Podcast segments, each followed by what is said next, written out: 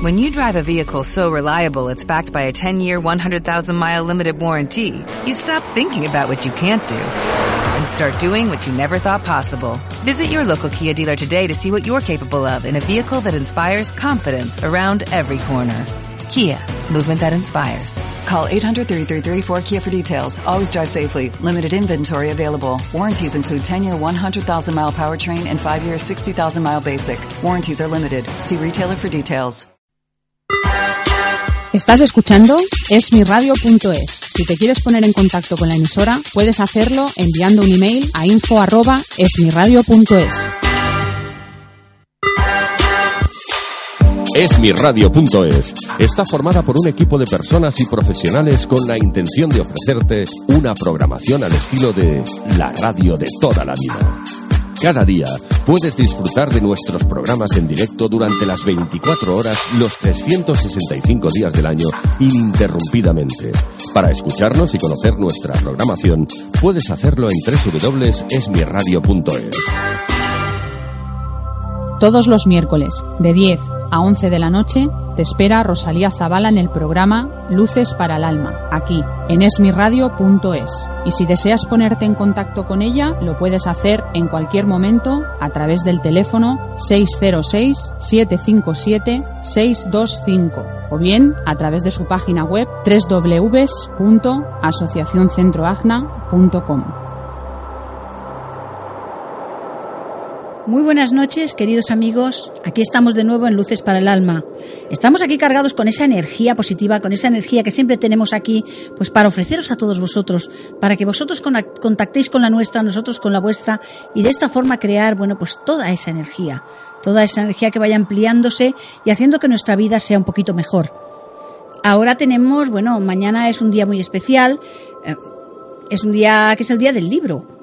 A ver, aquí en Cataluña es un libro, es, perdón, es un día que además del día del libro es, digamos, vamos a ponerle entre comillas, el día en que realmente aquí celebramos el Día de los Enamorados. Nosotros aquí tenemos dos días de los enamorados.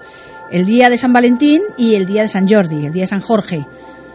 Que, que, coincide con el día del libro. Entonces aquí hay la tradición, es la de que el hombre le regala a su pareja una rosa y se regalan mutuamente libros. Fijaros que es un día importante porque no tenemos que perder esta costumbre de comprar libros. El libro, un libro es conocimiento, un libro es sabiduría, un libro es algo que, que es necesario. Yo todavía soy de aquellas que me gusta coger un libro entre las manos, o sea, yo esto del libro electrónico como que no me gusta tanto. Me gusta más coger un libro, acariciar un libro, saber que detrás de una página viene otra y la curiosidad, ¿no? De estar leyendo algo que te interesa y sabes que pasas la página. Es como un ritual, ¿no? El pasar esa página para ver qué viene después. Entonces todo esto es algo que, que es, te da relax, te da paz, hace que tu fantasía vuele, porque realmente vives esas historias. No, no estamos hablando de una película, sino de, de esa película que tu mente forma cuando tú lees un libro. De ahí que cuando vemos una película sacada de un libro no nos guste, porque si hemos leído el libro, mmm, mal, nos falta mucha chicha ahí.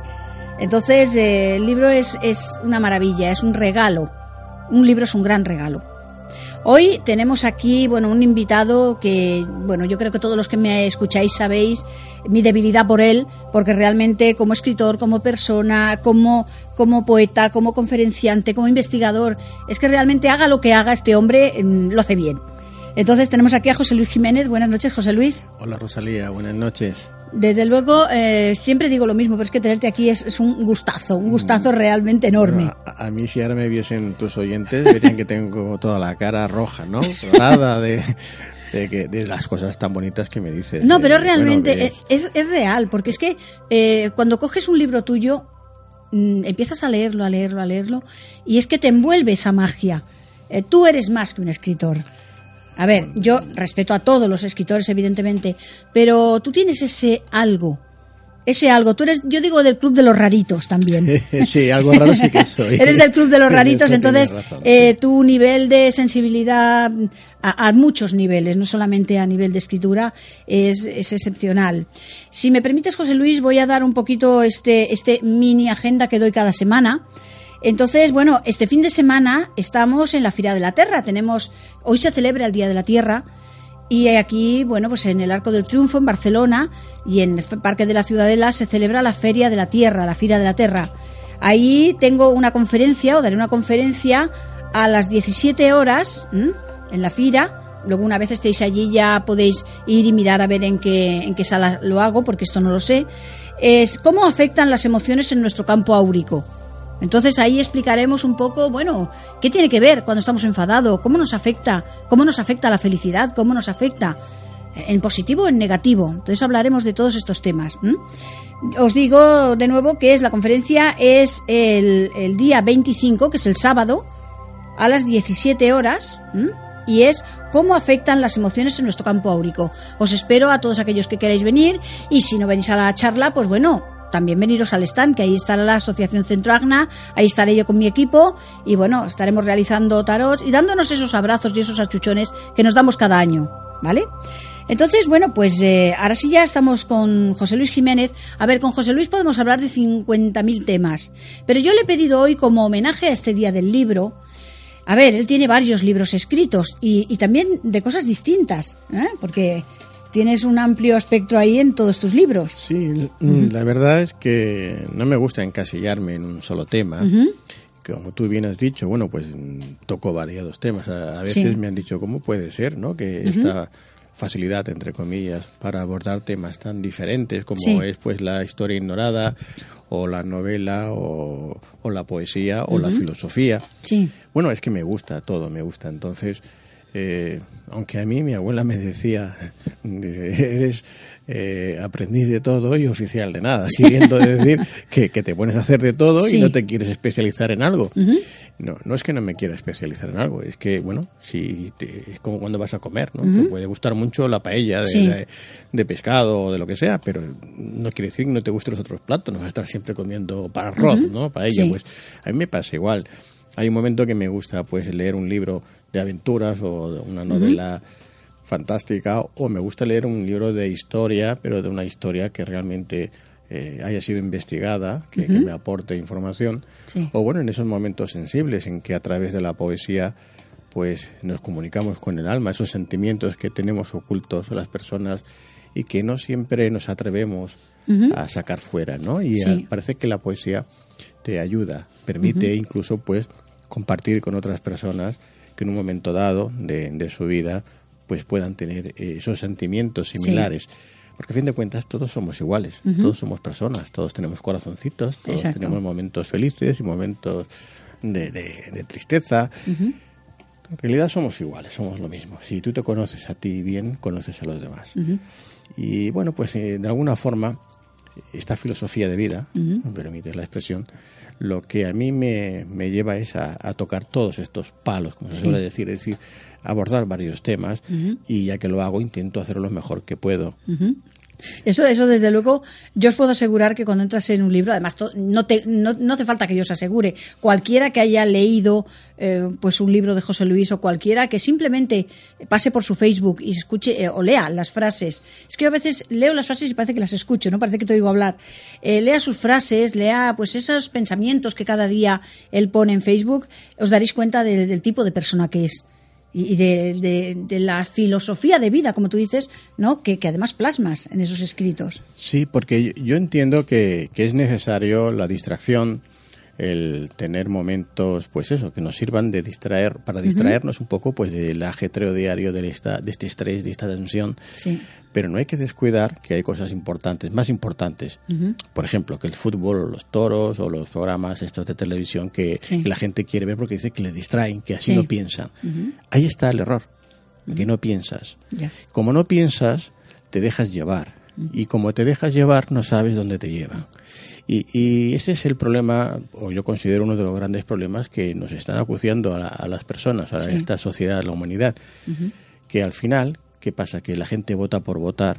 y puedes votar a cualquiera y puedes votar a alguien que en un nada en un tristras en un momento te, tira por la borda eh, el sacrificio de, decenas de años de, de, de tuyos, de tus padres, De de, tus tus, abuelos, abuelos, y pierdes todo, como ha ocurrido. Y entonces la gente sigue incluso aún lamentándose, pero sin hacer nada. sí. Y dice, no, no, me voy a distraer viendo el partido de fútbol, Que así no pienso. que gane el Barça, que gane el Madrid, o cada uno con su equipo, o voy a ver los toros este como torea, o me voy a ver este programa de esta que sigue, a ver con quién se ha casado hoy, con quién se ha acostado, con quién se ha separado.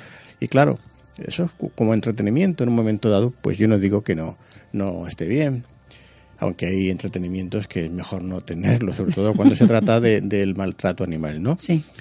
pero eh, está bien pensar, por lo menos en un momento dado, decir, bueno, mm, voy a enfrentarme a ese problema y a Sí. ver cómo lo puedo resolver.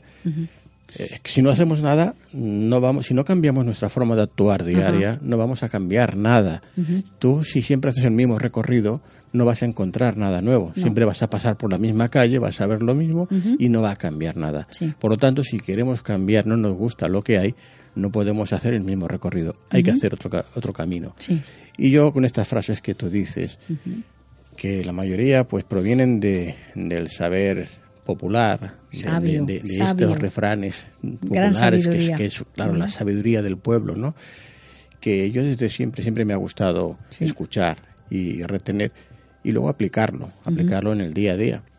Pues es lo que hago es esto, basándome también en este saber popular, estas frases que escribo y que bueno que han dado lugar al último libro que ya lo hablamos también aquí hace Sí. ya un tiempo eh, cuando la conciencia habla trata de que precisamente esas personas despierten despierten su conciencia Sí.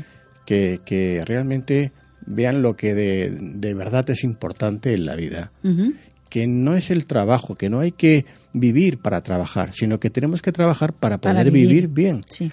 Esto que parece tan fácil, hay pocos que lo, que lo entiendan. Sí.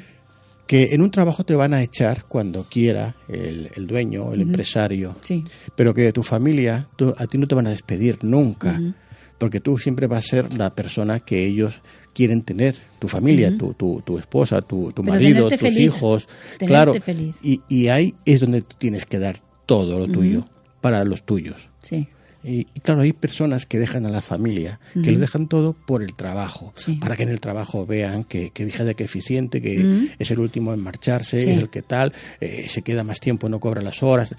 No, No, eso no te va a hacer feliz. Eres un número. Y además eres un número. Y es que además al otro día te van a, a echar a la calle y a los dos días tienen a otro en tu lugar. Sí. Nadie es imprescindible. Nadie, nadie. Y, y resulta que no has vivido la vida, no has disfrutado de tu familia.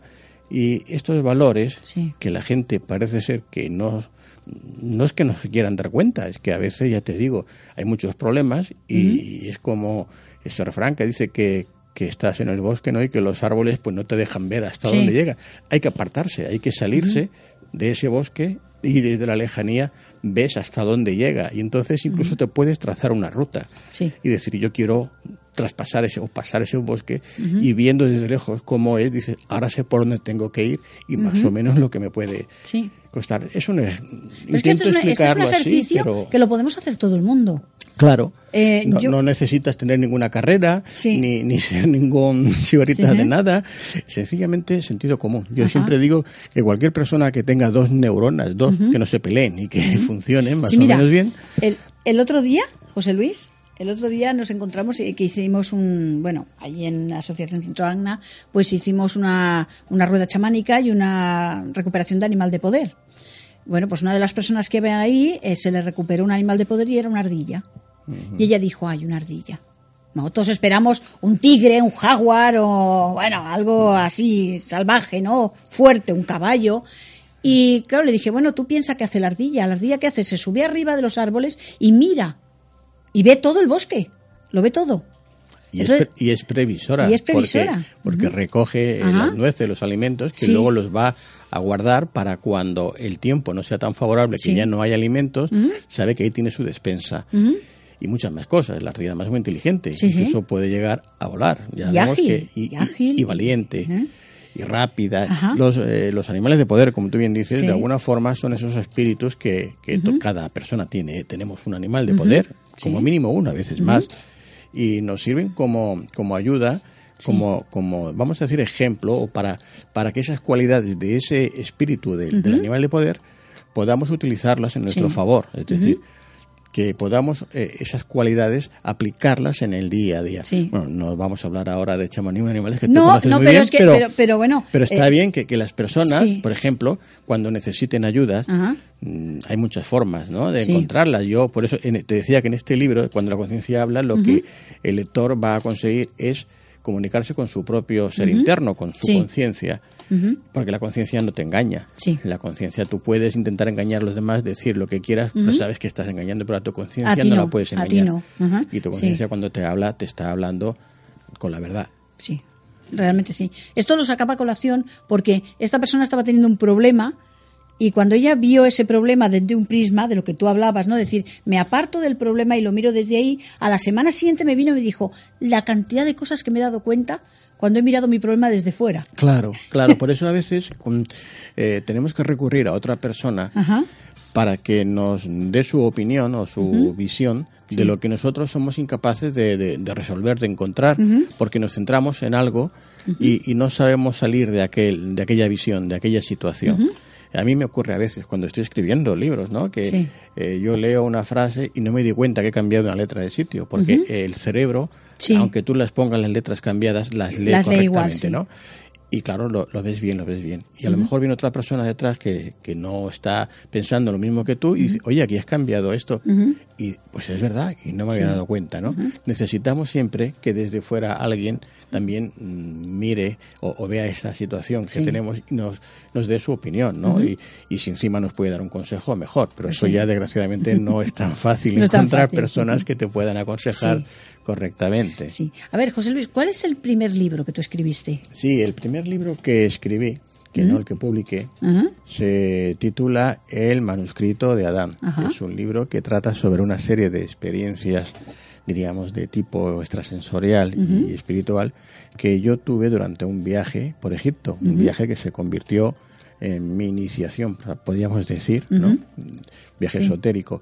Ese libro lo escribí, eh, este viaje se realizó en el año 1993, ya ha llovido bastante, Sí. y lo escribí siete años después, en el 2000. Pero no lo publiqué. Eh, sí. no, no era el momento de publicarse. Entonces eh, eh, me vino, bueno, a través ya de, de una serie de, de experiencias de tipo extrasensorial, pues la necesidad o casi la obligación, diría yo, de investigar sobre el personaje de María Magdalena, del Sí. cual yo pues no conocía prácticamente nada o lo que conocía era lo que conoce la o que conocía la mayoría de las personas, que era la prostituta redimida del evangelio Ajá. Cosa que es totalmente falsa, que ahora no, nos daría para cuatro programas hablar de ella, no Pues vamos sí. a entrar, pero adelanto al, Bueno, entraremos al un poquito por tus Sí, libros, ¿vale? bien, Porque pero- vamos a seguir un poco la, Bien, pues la entonces pista el de primer, estos libros. El primer libro que, que publico es El legado de María Magdalena. Es un libro que eh, es una investigación, de hecho, ¿no? Sí. A mí me lleva una serie de información que recibo a buscar una prueba, una evidencia física de la relación marital entre Jesús y María Magdalena, una prueba que, que no se pueda discutir, que, que además tú puedes presentar la evidencia física Sí. ya, y yo era el primero, como decía Santo Tomás, yo tengo que meter el dedo en la llaga, si no, no me lo creo, porque además yo era muy escéptico y, y estos temas para nada a mí me atraían. Por Sí. lo tanto, yo no me creía nada de todo eso. Bien, eh, no vamos ahora a desvelar toda la trama, pero el caso es que yo, a través de estas investigaciones, me llevan hasta un lugar que es el monasterio de Santes Creus, después de hacer todo un recorrido por medio España, al sur Sí, de sí. Francia, eh, Galicia, etcétera, aparezco en este monasterio cisterciense, que perteneció al cister, donde los caballeros templarios que huyen de Francia eh, en el año 1312, cuando la orden es disuelta, pues se, se van a integrar en el monasterio de Santes Creus, que pertenece al cister. Y aquí van a dejar un mensaje mediante una serie de iconografías en un retablo que se conoce como el de Juan Evangelista, pero que en realidad ese retablo es de María Magdalena. Eh, los oyentes, si quieren entrar a mi página web, podrán ver fotografías de lo que estamos hablando. Y los que ya tengan el libro ya lo han visto, lo saben, pero bueno, los que no, para que tengan una idea, aquí tendrán esta información que decimos ahora. Y bien, en este retablo aparece como si fuese una especie de cómic, como una serie de cómics, varias iconografías. En total hay una central y luego hay siete inferiores. En este retablo en el que vemos toda la relación marital de Jesús y María Magdalena. Como se explica en la Biblia, pero además aparece María Magdalena embarazada. Aparece abrazada a la cruz cuando está crucificado Jesús y se le ve perfectamente embarazada, los pechos hinchados, se, se le ve, se le remarca incluso los pezones, la, la barriga a punto ya de, de dar a luz, en una posición arrodillada típica de las mujeres orientales. Eh, bueno, eh, tiene incluso marcado un- una especie de, de cíngulo en el pecho que se dibujaba en aquella época para indicar que, aquel, que aquella, aquel el personaje, aquella mujer, Ajá. estaba embarazada, estaba encinta. Encinta. Y de ahí viene esa expresión que ahora Ajá. oímos, probablemente, está encinta. Sí. Es decir, que tiene el cíntulo, eh, el cíngulo pi- pintado, en todo caso, ese cinto, Ajá. esa cinta, indicaba que esa persona estaba embarazada. Muy bien. Y luego, pues bueno, tenemos el resultado de ese embarazo, que son dos, yo creo que son dos niñas, dos Sí. hijas gemelas, que aparecen también en esos eh, iconos. retablo, sí. Y todo esto, y yo lo estoy resumiendo mucho, muy Sí, no, no, mucho, mucho. En el libro se va explicando cómo llego a descubrir y luego, pues a través también de otros documentos, como son los evangelios apócrifos, por Sí. ejemplo el de Felipe, que aquí ya nos habla de que Jesús y María Magdalena son esposos, de que él tiene un hijo y muchas más cosas que la Iglesia pues ha mantenido oculto, no les interesó en su momento ya porque hablaba de un Jesús humano, de un hombre que Sí. tenía esposa, que tenía hijos y lógicamente pues para la Iglesia católica, apostólica y romana del Sí. Imperio Romano esto no entraba en sus planes porque no podría les desmonta el chiringuito. Claro, Vamos entonces eh, todos estos documentos que estuvieron ocultos, que aparentemente no existían, se descubrieron en el año 1945 en Nahamadi, eh, en el Alto Egipto. Y ahí nos estaba hablando de esto. Y este retablo nos estaba diciendo lo mismo que estos evangelios, pero a través de estas iconografías, Sí. como si fuese un cómic.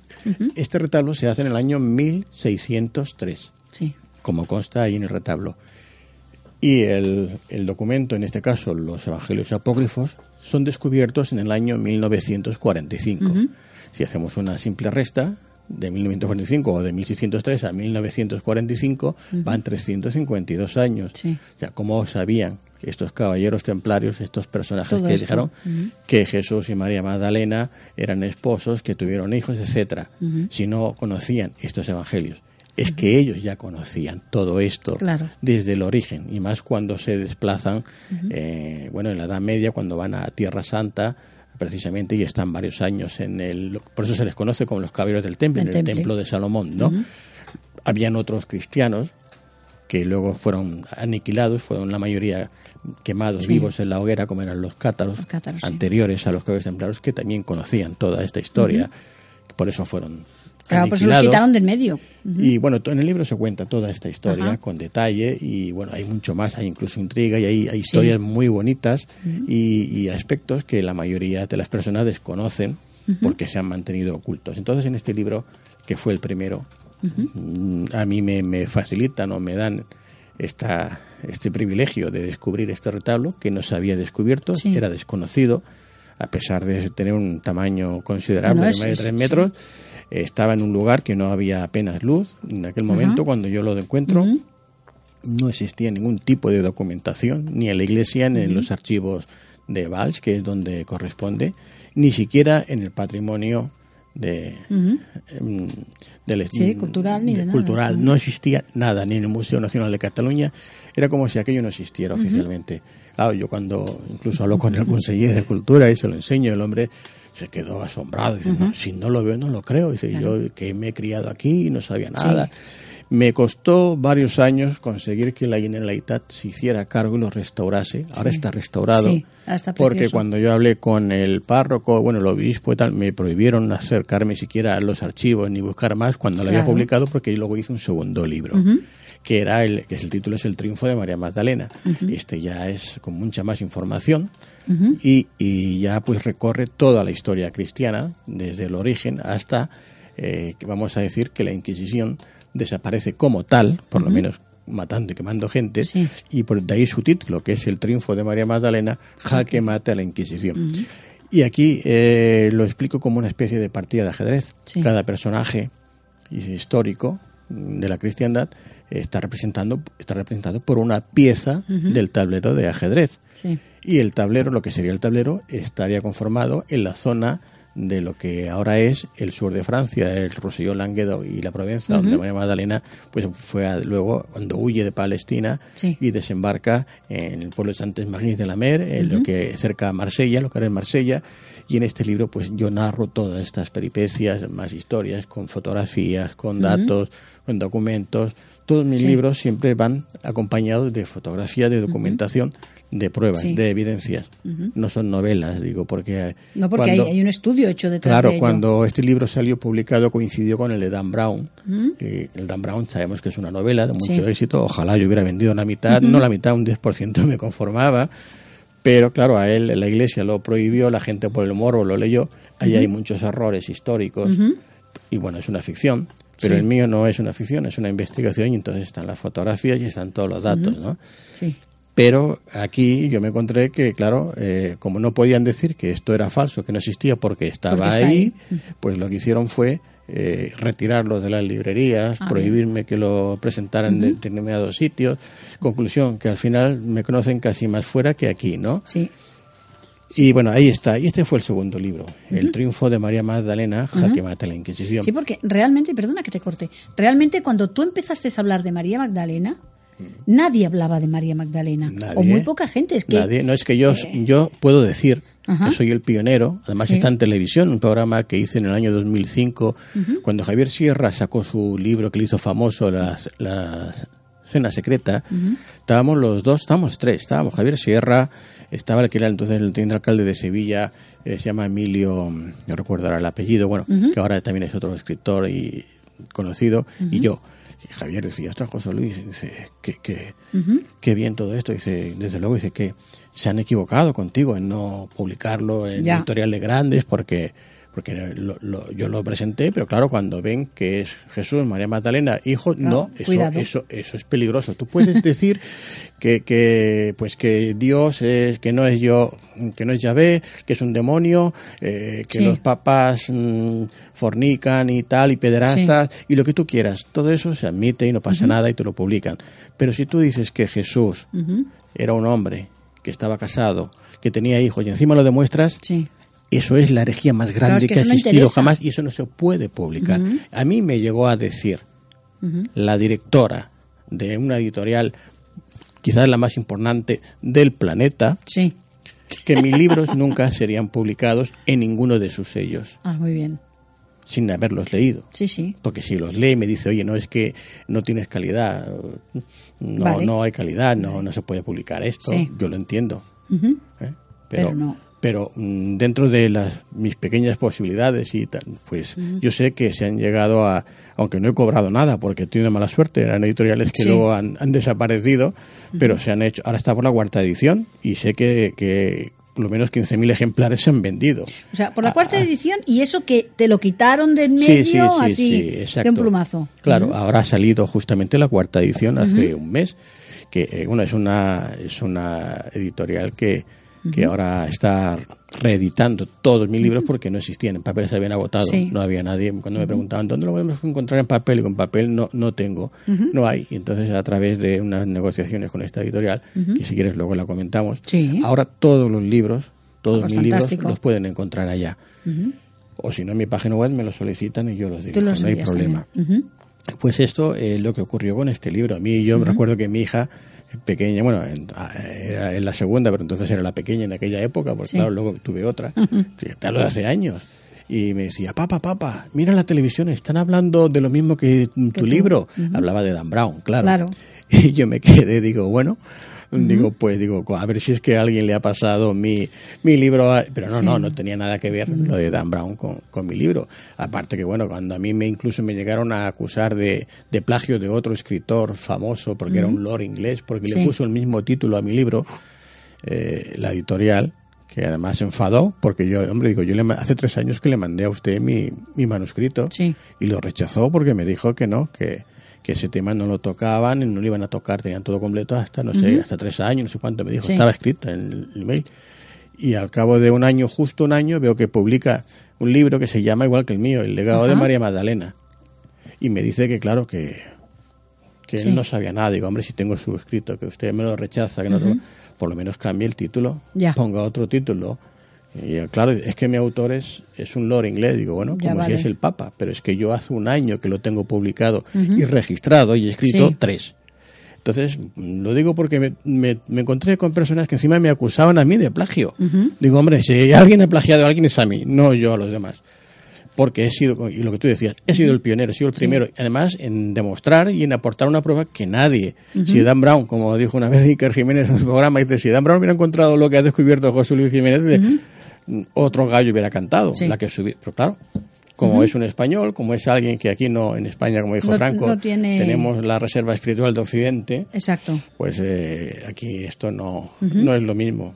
Quizás pues dentro de unos años, cuando empiecen, ahora hace un año que la, eh, en Harvard, que por Sí. cierto, Harvard tiene mi libro, Sí. permíteme que lo diga. Sí, sí, no, En eh, Harvard tienen mi libro, compraron dos ejemplares, la doctora King creo que también, que luego sacó hace un año cuando el, este descubrieron un, un papiro de, Sí. de una antigüedad de la que hablaba de que Jesús decía que María Magdalena era su esposa Ajá.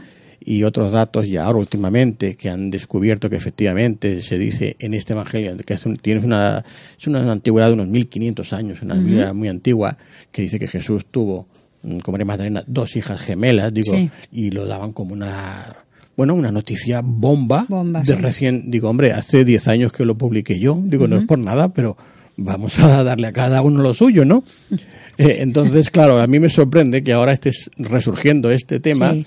Con autores extranjeros, que algunos, digo, hombre, a este le, le falta la coma que puse aquí, porque es que... eh, No, no, pero es que realmente yo ahora veo personas, bueno, ahora no, ya hace un- unos años, que están hablando de María Magdalena como la novedad de las novedades. Y por Claro. eso yo sé que tú hace años que esto ya lo habías sacado, lo habías dicho, pero yo siempre digo que eso que, que dicen a veces de risa a la Sí, mano fíjate, negra. Mira, mira, ves, esto a, las, a estas personas, Ajá. yo les digo, coge mi libro, Sí. cuando empiezan así, digo, mira la fecha que tiene Ajá. de edición. Digo, de edición, ya no digo de registro, ¿no? Sí. ¿Ves? ¿Qué pone aquí?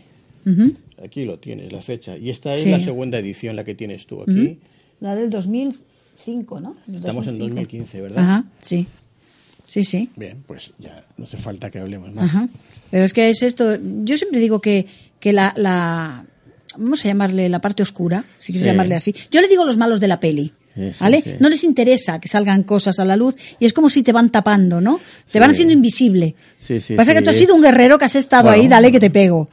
Bueno, pues eh, sí, eh, he estado aquí porque eh, para mí es la verdad y yo la verdad la tengo que defender y, la- y mientras no me demuestren que estoy equivocado y que, que no es cierto, Sí. pues seguiré defendiéndola. Y de momento nadie ha podido decirme que lo que yo Que no. expongo en mi libro no es cierto. Sí, sí.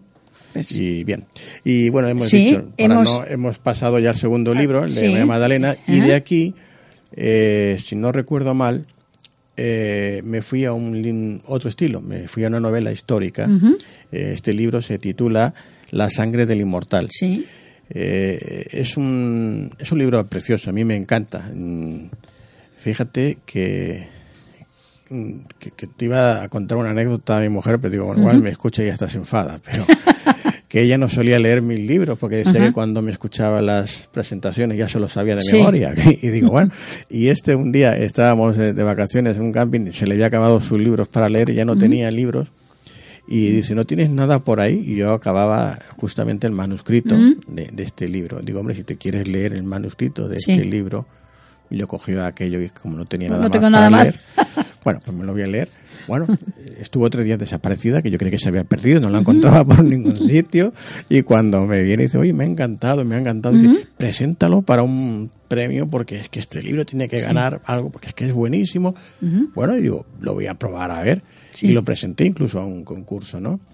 Luego me llevé la sorpresa porque ya me dijeron antes de fallarse el concurso quién lo iba a ganar y efectivamente Ah, lo ganó. Y a partir de ahí ya nunca más volví a presentar ningún libro ningún concurso.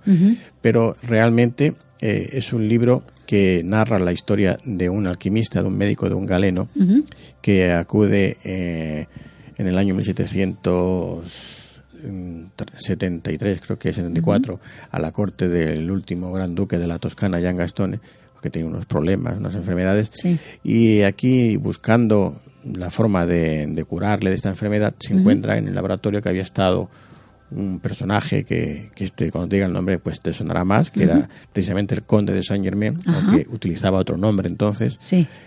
Y bien, al final consigue eh, descubrir la piedra filosofal.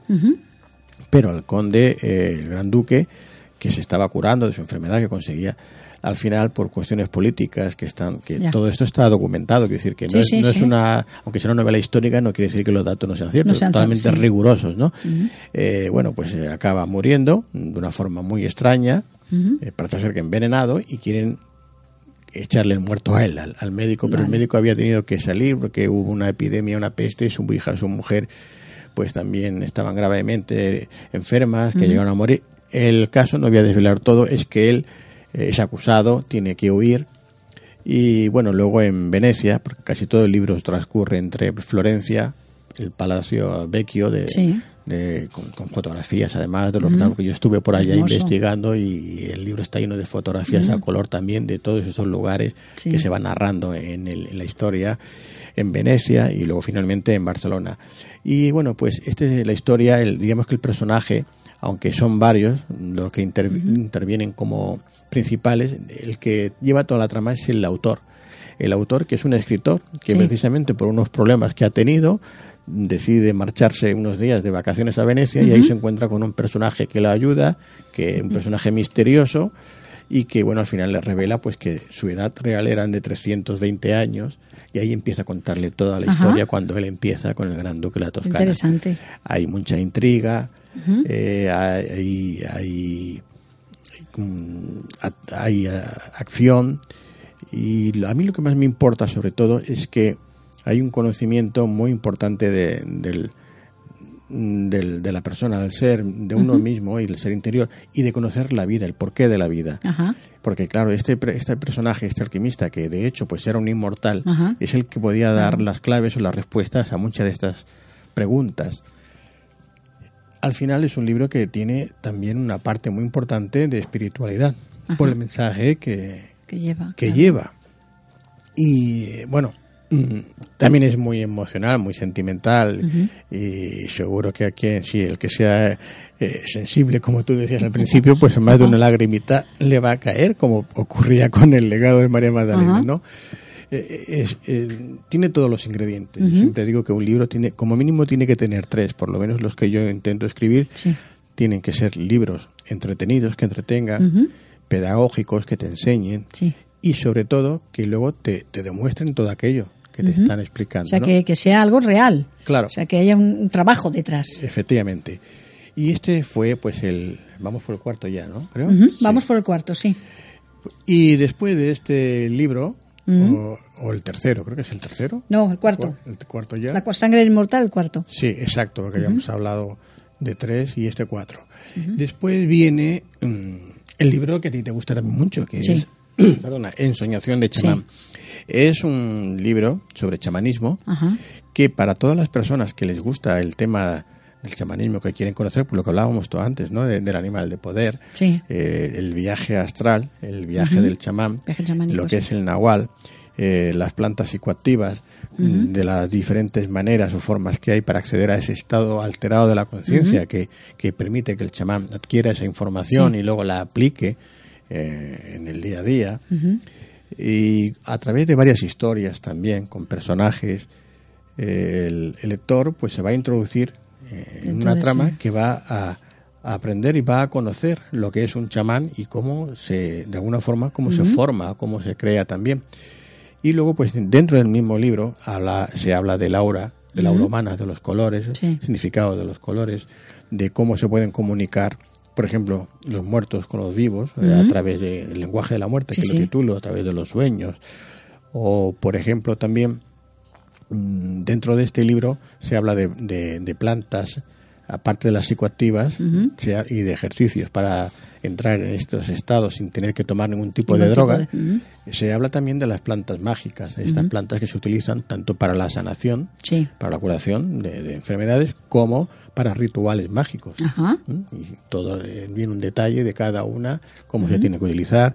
En fin, es un libro que, que cualquier persona que le interese el chamanismo, yo diría que lo tiene que tener imprescindiblemente. Yo diría que es un libro para curiosos, ¿no? Sí, sobre todo para, Para curiosos, curiosos. para el que tiene curiosidad, Curiosidad. por conocer qué es esto. Te diré que hace dos años, me, de estas casualidades, que no, yo no creo en la casualidad, me llamaron de Estados Unidos, una doctora de Harvard precisamente, y estaba interesada en el legado de María Magdalena, porque, como digo, este libro allí sí que tiene mucho interés.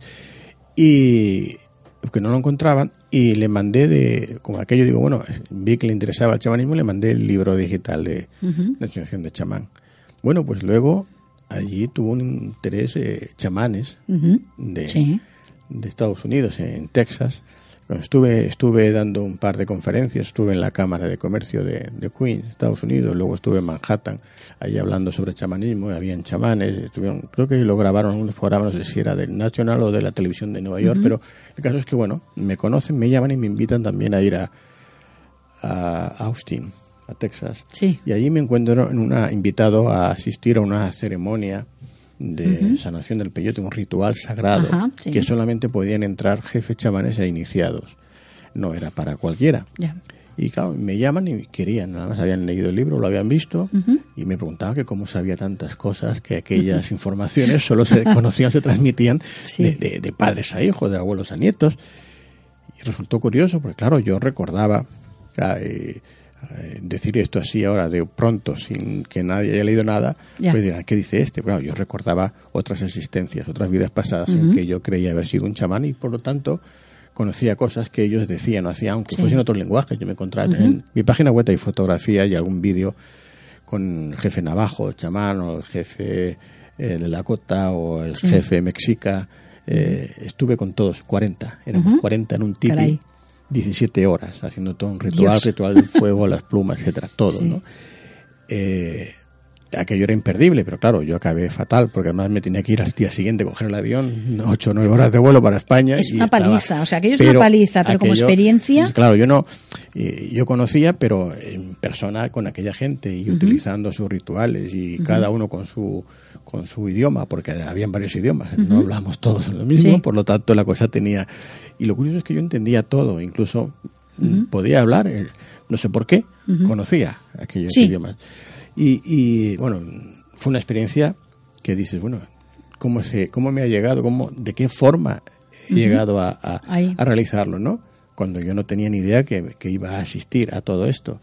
Es de la misma manera que me ocurrió desde el primer libro, desde el manuscrito de Adán, que aparezco en un viaje a Egipto cuando yo no tenía ni idea de lo que había en Egipto, que me llevan allá, cuando en el legado de María Magdalena me llevan a descubrir ese retablo que yo ni idea de María Magdalena, con el del chamán que me ocurre todo esto, y así con todos los libros, de alguna forma a mí me han ido guiando, que yo voy explicando en, cada libro.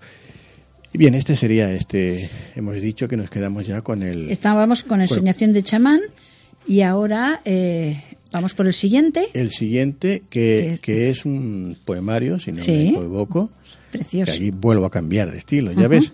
Y es que, claro, yo eh, escribía poemas y al final acabé teniendo la costumbre o la manía, o llámalo como quieras, de que como la gente les gustaba mis poesías y me las pedían, digo, bueno, pues voy a poner un día de la semana una poesía. Y decidí que los jueves, los jueves era el día que me iba mejor. Sobre todo porque, bueno, yo el jueves lo dedicaba mucho a mi madre, que entonces estaba enferma de Alzheimer y como tenía ese día entre el hospital con ella, pues digo, este jueves aprovecho, dejo ahí la poesía y ya me estoy por ella. Y empecé a, a publicar poesías. la gente quería tener esas poesías en un libro. Yo no había pensado escribir un libro de poemas. Pero tanto fue la insistencia que el digo, pues nada, vamos a hacer el libro. Así que cogí más o menos casi todas las poesías que, tenía, que había estado escribiendo. Y nada, hicimos este libro que se llama Conversaciones con mis musas, cuando habla el alma y es un libro de poemas, hay no sé si hay 80 o 100 poemas que están repartidos entre seis capítulos, creo recordar. Que tenemos aquí el libro y estamos aquí vamos a ver, rodeados de libros, fijaros qué bien que estamos hoy. Sí, porque eh, ya con tanto libro encima, ahora ya de memoria muchas cosas, prefiero tengo que leerlas, ¿no? Sí. Y sí, aquí teníamos, pues mira, eh, un capítulo que hablaba de amor, precisamente otro que era de amor filial, otro dedicada, poesías dedicadas, el cuarto que era desdén, estas poesías que del desdén ¿no? de las personas hacia otras. El quinto, que era sobre espiritualidad. Ajá. El sexto, que poesía sobre la metafísica, el séptimo sobre temas de la naturaleza y el octavo de lo social, porque como hemos dicho al principio, lo social Sí. también es muy importante. El filial me encanta. El Sí, capítulo filial sí. es precioso. Yo si quieres leemos alguna Es poesía precioso. De las que tengo por aquí. Sí, hay tiempo. si quieres leer alguna que no sea muy larga. Sí, pues vale. Si ¿Quieres leer que alguna- bajemos la música? ¿Te va mejor? No, no, no. ¿O eh, te va bien así? Sí, no. Bien. Si quieres Pues- alguna en particular que te, que te guste a ti, ¿hay alguna que quieras? Bueno, sí, Sí, pero bueno, eh, No, es no, que me sí, emociona, me emociona Sí. muchísimo la Vale, que pues. dedicaste a tu madre. Sí, bueno, hay Porque varias es que- de mi madre, pero sí, bueno. pero la que del tú- niño. Ah, la del niño. La del niño. Silencio del alma, Exacto. ¿verdad? Ujú. Bueno, pues vamos a vamos Porque a es ver. que es precioso cuando hizo la presentación del libro. Yo creo que vamos desde el, el pelo más arriba de mi piel hasta la uña de mi dedo se puso, vamos, toda la piel de gallina Bueno, escuchándola a- porque era era vibrar. Voy a intentar Precioso. A, ver si, a ver si la puedo si la puedo recitar porque desde entonces creo que no la he vuelto a intentar. Vamos a ver. Empiezo. Se llama Silencios del alma. Siento tu voz en mis adentros, susurros que tararean la vieja nana. Canción de cuna que musitabas al acompañar mis sueños de madrugada. Tus suaves dedos de terciopelo me acariciaban despacio en tu regazo. Tus labios me llenaban de besos, fundidos los dos en un gran abrazo. Si pudiera tenerte ahora conmigo y despertar de ese largo sueño, si pudiera estar ahora contigo y seguir siendo tu pequeño. Mi vida entera daría por volver a escuchar tu voz y decirte una vez más, te quiero mamá, te llevo en el corazón. Vuelvo a recordar aquellos momentos y a sentirte en mis adentros y visualizar tu alegre cara y a escuchar la vieja nana. Quiero volver a sentir tus besos en mi rostro, mientras espero absorto el momento anhelado de tenerte a mi lado. Busco en el horizonte la señal reveladora, la respuesta a mis preguntas, para conocer la disyuntiva de que no estés conmigo ahora. Siento en mi interior la dulzura de la calma. Son tus versos que declaman, como dulce poesía, los silencios del alma. Precioso. Es precioso, de verdad. Yo creo que todo el que nos ha estado escu- escuchando habrá vibrado con esta poesía, porque ya te digo, cuando hiciste la presentación, pues bueno, a ver, no es lo mismo leerlo, amigos, que como lo leo yo, a como lo dice él, como él lo expresa. Y- y es, ya te digo, cuando dijiste esta, esta fue preciosa. Bueno, no, Pero todas- no, no todas- la acabé, no la acabé porque Sí. no puedo. La verdad que creo Sí. que ha sido la primera vez que me ha costado, pero le he acabado. No puedo porque me recuerda a mi madre, efectivamente, ¿no? Y entonces, pues, son estas cosas que, que te quedas con las ganas de decir a tu madre. Pero es que creo que realmente todos eh, nos han quedado cosas a lo mejor que decir a nuestras madres Ahí y los que nos están escuchando han perdido a esa madre Y que amaban. les, sí, yo les aconsejo a todos los que tienen a su madre aún Sí. con ellos que por favor que les digan. que les digan que las quieren. Que las disfruten. Yo siempre digo disfrútala y dile cuánto la quieres para que cuando se vaya, se vaya llena de ese amor. Pero a ti te quede ese amor.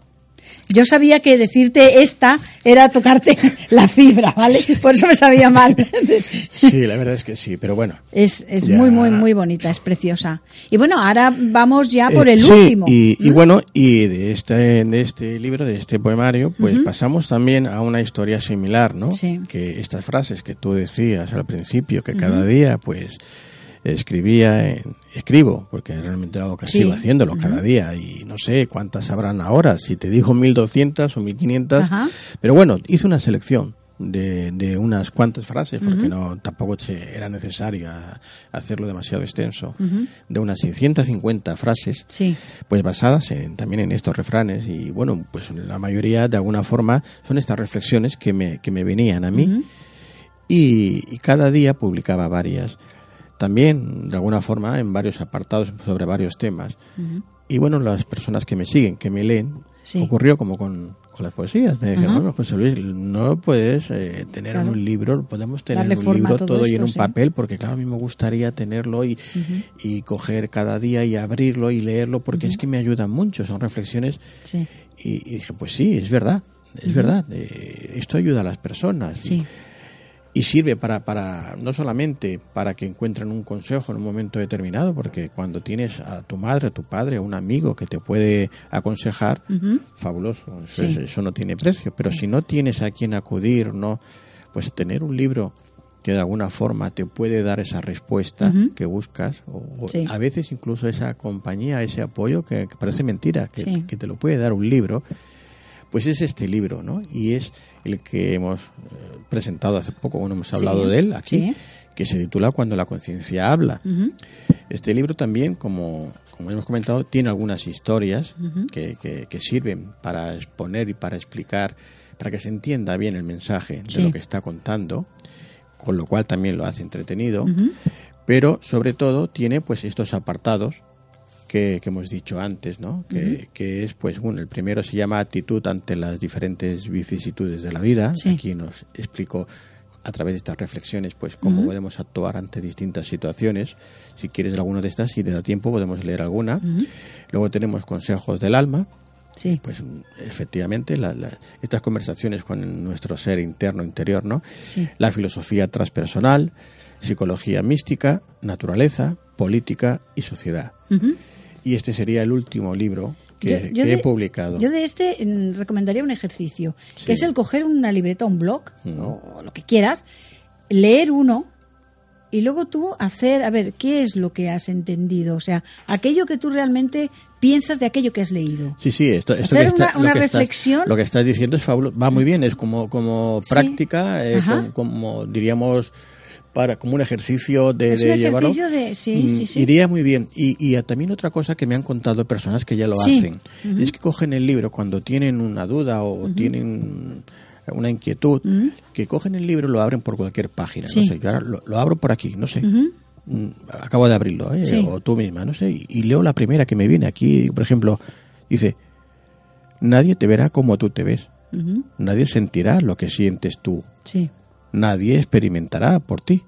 Por lo tanto, si no puedes obligar a nadie a que te ame, o sea, mm, por lo tanto, perdón, no puedes obligar a nadie a que te ame, pero en cambio, sí puede dejarte amar. Bueno, pues esto a veces dirá, bueno, ¿qué tiene que ver? Pues eh, esa, en ese momento esa persona que ha, que ha abierto Sí. el libro por aquí, pues le está dando una respuesta que estaba buscando, ¿no?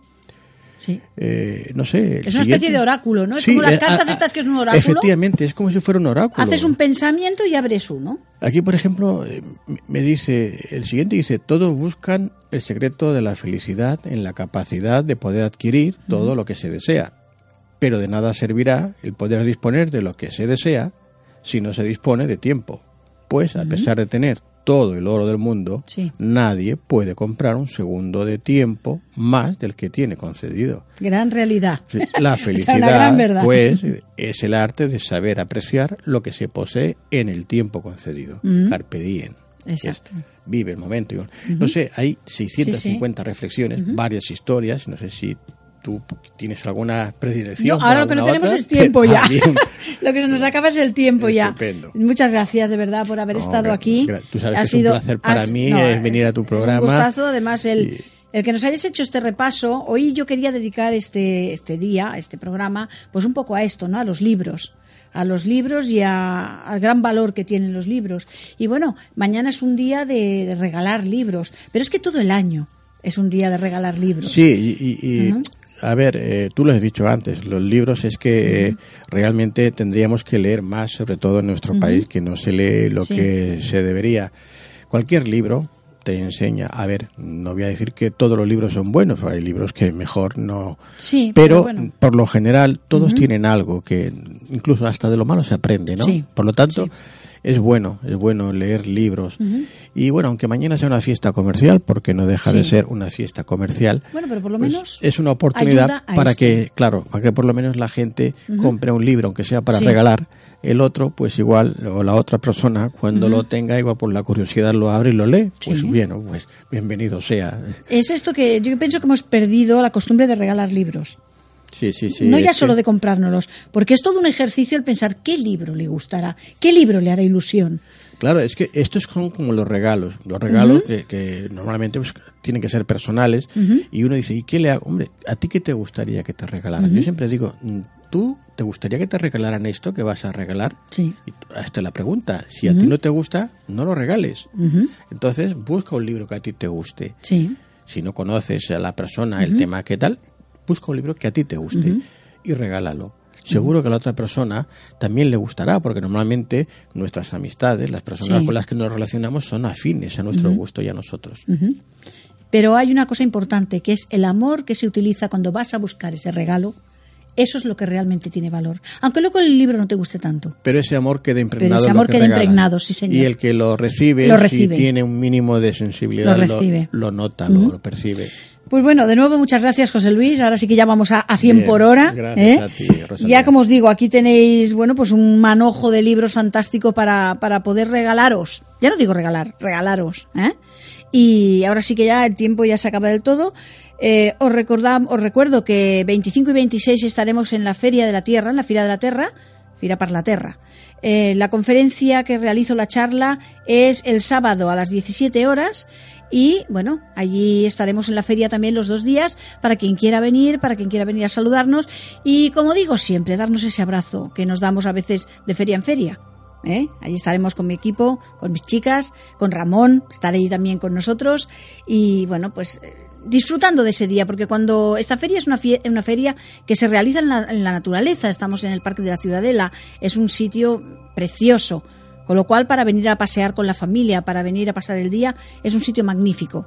Entonces, bueno, pues ahí estamos. Os recordamos también que quien esté interesado en el viaje a Avalon del 25 al 30 de agosto, ¿eh? pues que se ponga en contacto con nosotros ya porque se van cerrando plazas. Eh, quien quiera que llame a Nuria al 617 43 74 37. Bien, y bueno, lo que os digo cada semana, sed felices. Sed felices, hoy nosotros estamos felices porque tenemos aquí a nuestro técnico, nuestro querido técnico que ya está bien de salud, por eso la semana pasada fue re- repetido el programa. Ya lo tenemos por lo menos sonriente, que ya es mucho, pobrecito. ¿Eh? O sea que estamos todos contentos, todos felices, eh, llenándonos todos de esa energía maravillosa y sed felices. Disfrutad de esta primavera maravillosa que tenemos aquí, de este tiempo fantástico, de este cielo azul. Y si llueve, pues es igual, porque viene el veranito. O sea que siempre, como siempre, sed felices y este abrazo cargado con mi mejor energía. Hasta la semana que viene. Buenas noches. Todos los miércoles, de 10 a 11 de la noche, te espera Rosalía Zabala en el programa Luces para el Alma, aquí, en esmiradio.es. Y si deseas ponerte en contacto con ella, lo puedes hacer en cualquier momento a través del teléfono 606-757-625 o bien a través de su página web www.asociacioncentroagna.com. Esmiradio.es es tu radio.